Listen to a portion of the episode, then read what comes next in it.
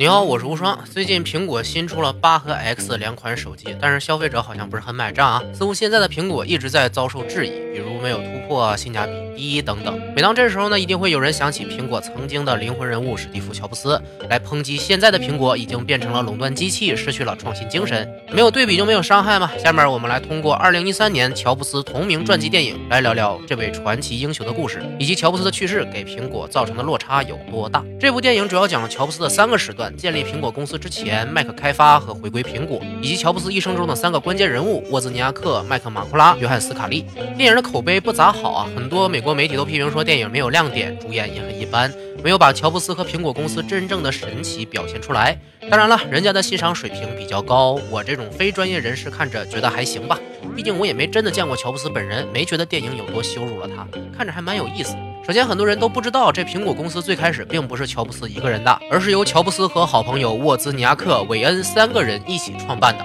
只不过韦恩刚开始就放弃了创业，同时放弃了拥有的百分之十的苹果股票。几年后，苹果上市，韦恩就变成了全硅谷笑话的人物。苹果开始的两款电脑产品啊，都是沃兹尼亚克一个人主持开发的，乔布斯只负责焊接电路和找零件卖货。虽然他是股份最多的创始人，但也因为自己不怎么懂技术，所以被后人诟病。我之前讲的美剧《硅谷》第一期里也是拿这个梗黑乔布斯的。本来沃兹尼亚克是惠普公司的工程师，乔布斯是一家游戏公司的工程师。每当乔布斯遇到工作难题啊，就会找沃兹帮他解决。沃兹本人是那个时候非常厉害的技术高手，乔布斯在他家里偶然发现了正在开发中的个人电脑，觉得这是一个非常大的商机。所以费了好大劲儿忽悠沃兹跟他出来创业，毕竟只有他一个人是啥也做不出来的。沃兹不擅长说话，正好乔布斯替他分担了销售工作，他只需要继续快乐的搞研发就行。这也是两人开始的分工。就在开发苹果二的时候，乔布斯在外面找风投，想要扩大产品规模，可是几乎没有人看好乔布斯对未来市场的预言。在那个电脑都是商用机，而且贵的要死的年代，乔布斯认为个人电脑会成为主流，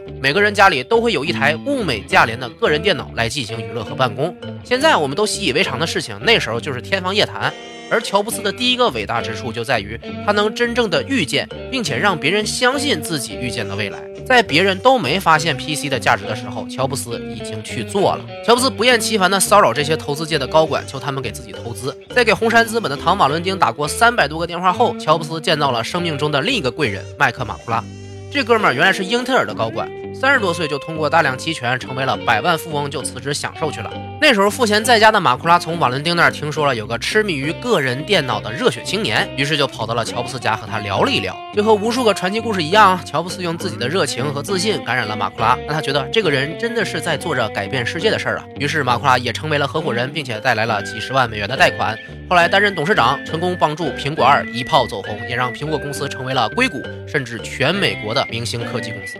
苹果公司经过四年时间，在一九八零年成功上市。二十五岁的乔布斯一跃成为亿万富翁，登上《时代周刊》的封面，变成了美国偶像。这不仅是乔布斯的巅峰，也是苹果的巅峰，因为当时苹果也是世界上最先进的个人电脑公司。此时的 IBM 还没有进入个人电脑市场，而微软还是个不知名的小软件公司。但是乔布斯这时候也慢慢开始暴露性格的弱点。不仅不认亲生女儿，打压老同事，不给股票，而且对员工呼来喝去，就连董事会请来的新 CEO 也和乔布斯不和，被赶出了公司。后来，苹果公司里也发生了两件非常影响乔布斯的事儿：一是董事会把乔布斯赶出了他一手策划的电脑研发项目 Lisa；二是乔布斯从百事可乐请来了新任 CEO 约翰斯卡利。乔布斯一直认为苹果电脑必须领先其他所有公司的产品，所以在 Lisa 项目中用了大量新型零件和全新的硬件设计，导致费用激增。董事会认。认为啊，这种行为不适合公司战略，所以把乔布斯请出了这个新项目。乔布斯这时候意识到，不是 CEO 的自己无法和董事会抗衡，必须有一个坚定站在自己这边的帮手，所以亲自挖来了约翰斯卡利。斯卡利开始确实是很欣赏乔布斯的，甚至有点崇拜，所以在乔布斯私自接管改造 Mac 项目组的时候，一直替乔布斯打掩护，凡事都会询问乔布斯的意见。在沃兹尼亚克逐渐淡出苹果的时候，乔布斯想要造出真正属于自己的一款电脑，这个希望被他寄托在了 Mac 上。一九八四年，乔布斯为了 Mac 定制了后来载入史册的广告《一九八四》，并且举办了大型产品发布会。这是乔布斯的第二个伟大之处。一九八四的广告里完全没有苹果的产品，他向人们贩卖的不是一个冷冰冰的机器，而是自由和梦想。乔布斯从来不惧怕挑战，面对巨头 IBM 的市场渐弱，乔布斯把对方形容成了想要控制世界的恶霸，而苹果是捍卫自由的战士。这确实给了很多人鼓舞啊！但是当年的实际情况却出了一点小问题。董事会对 Mac 的定价非常不满，乔布斯仍旧坚持高级零件和接近上万美元的高定价。但是董事会担心这么贵的电脑根本卖不出去啊，会让几百万的成本付诸东流。在非常激动的反抗下，乔布斯失败了，Mac 的定价被降低了一半，而销售情况也非常不乐观。在那个时代，让人们花几千美金去买一个新型电脑还是早了一点。斯卡利和乔布斯因为这事也有了裂痕。后来在董事会的撺掇下，乔布斯被斯卡利挤出了苹果，离开了自己一手创办的公司。虽然乔布斯本人还是亿万富翁，但是这次是他人生最大的失败，因为几乎所有人都背叛了他。包括像父亲一样的马库拉也站在了乔布斯的对立面。之后的十二年其实是乔布斯传奇故事里最有意思的一段，因为他不仅创建了日后帮他回归苹果的 Next 公司，而且还成立了皮克斯，在电影圈成了一个重要人物。这段很可惜啊，没有被加在电影里，也很少有人知道。我稍微讲几句，说说这段故事多有意思。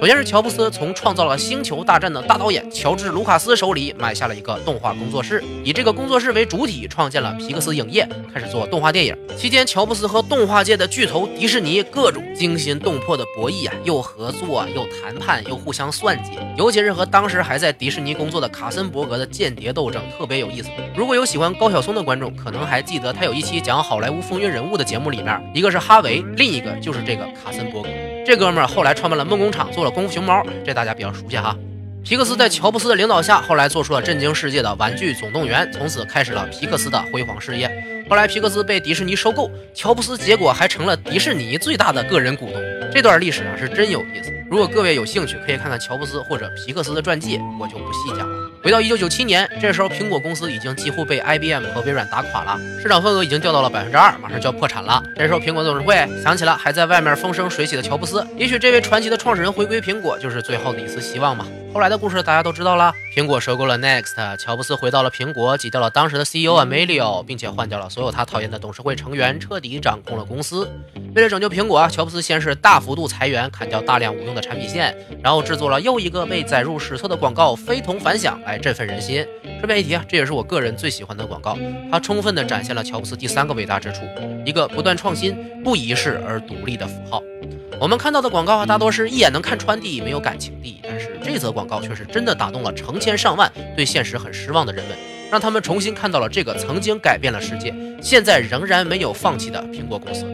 后续乔布斯主导的 iMac、iPod、iPhone 都是秉承着同样的信念：领先于世界，但不偏安一隅；凌驾于世界，但不锋芒毕露。一个做电脑的公司能够发展成颠覆了音乐、通讯、娱乐的跨界巨头。每次谈起苹果，谈起乔布斯，都会让有梦想的人振奋不已。就像七十年代时期惠普给硅谷的印象一样，乔布斯带领的苹果不仅在技术方向是巨头，更是充满了艺术性的精神偶像。这和一个叫做乔纳森·艾夫的人有莫大的联系。这哥们儿就是后乔布斯时代的苹果总设计师，把乔布斯的梦想草图变成实际产品的执行者。九七年，乔布斯刚回苹果的时候，遇到了即将离职的艾夫。艾夫从小就是苹果迷，虽然是英国人，但是被当时苹果电脑的美所震撼，希望将来有一天能够为苹果工作。然而，艾夫成功进入苹果的时候，正是乔布斯离开的时候。那时候的苹果正在走下坡路，冗余的产品线分散了大量资源，导致产品质量下滑严重。艾夫完全没有用武之地。就在失望透顶的艾夫即将辞职离开的时候，乔布斯拉住了当时任设计主管的艾夫，在一番关于新型电脑的设计讨论过后，乔布斯重用了这位和自己有心灵感应的设计师。因为艾夫是一个热衷于同时实现质量和美感的人，和乔布斯非常相像，也是极少数可以超出乔布斯期许的人才。从此，乔纳森·艾夫就帮助乔布斯设计出了 iMac、iPod 以及大家最熟悉的 iPhone，带领苹果走进了设计推动技术的时代。虽然电影到 iPod 时期就结束了，但是乔布斯的神奇故事还远没有终结。因为篇幅有限，这期就不多讲了。其实乔布斯带给苹果的不是技术的飞跃，更多的是一种市场和公司形象。因为每次发布会上，乔布斯都会展示很多非常神奇的东西。事实证明了，这些新奇的东西不久后也都变成了主流。有着美国式英雄的传奇经历的乔布斯，其实就是今天我们国内一直在说的内容。由这个内容形象的故事延伸了苹果的这个品牌，让它的产品具有独一无二的特性，这才是乔布斯之于苹果的真正价值。回头来看今天的苹果，很多人都说库克没有乔布斯那种创新精神，才是苹果产品逐渐衰落的主因。但是实际上，苹果从未停止创新，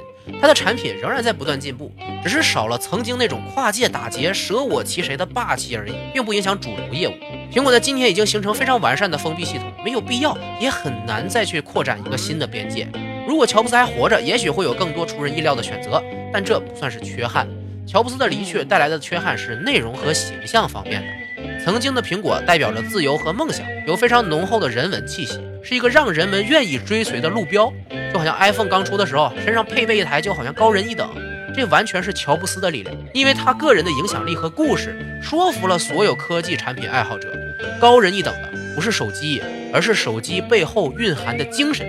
现在的苹果也正是缺少了这种精神。现在用苹果手机不再尊贵了，不是因为智能手机不稀有了，而是因为他没有了乔布斯生前一直呼吁的那种非同凡响的感觉。结合之前的说法，其实乔布斯不是个商人 （businessman），更是一个 storyman，会讲故事的人。他给每一个投资人讲了一个可以赚大钱的故事，给每一个合伙人讲了一个可以改变世界的故事，给每一个热爱生活的人讲了一个关于创造更美好的未来的故事，给我们讲了一个悲壮的英雄故事。他让更多人愿意相信梦想的力量，也给更多人展示了天才的神奇。借用非同凡响的一句话：只有那些疯狂到认为自己可以改变世界的人，才能改变世界。而没有了乔布斯的苹果，很可能没办法再改变世界了。这也是我认为苹果的新产品越来越没有吸引力的原因。如果你觉得无双节目还不错，可以关注一下我的新浪微博或者微信公众号“无双漫谈”，表示对我的鼓励和支持。公众号里回复“乔布斯”可获得电影《乔布斯灵光乍现》的高清片源。今天内容就到这里，我是无双，下期再见。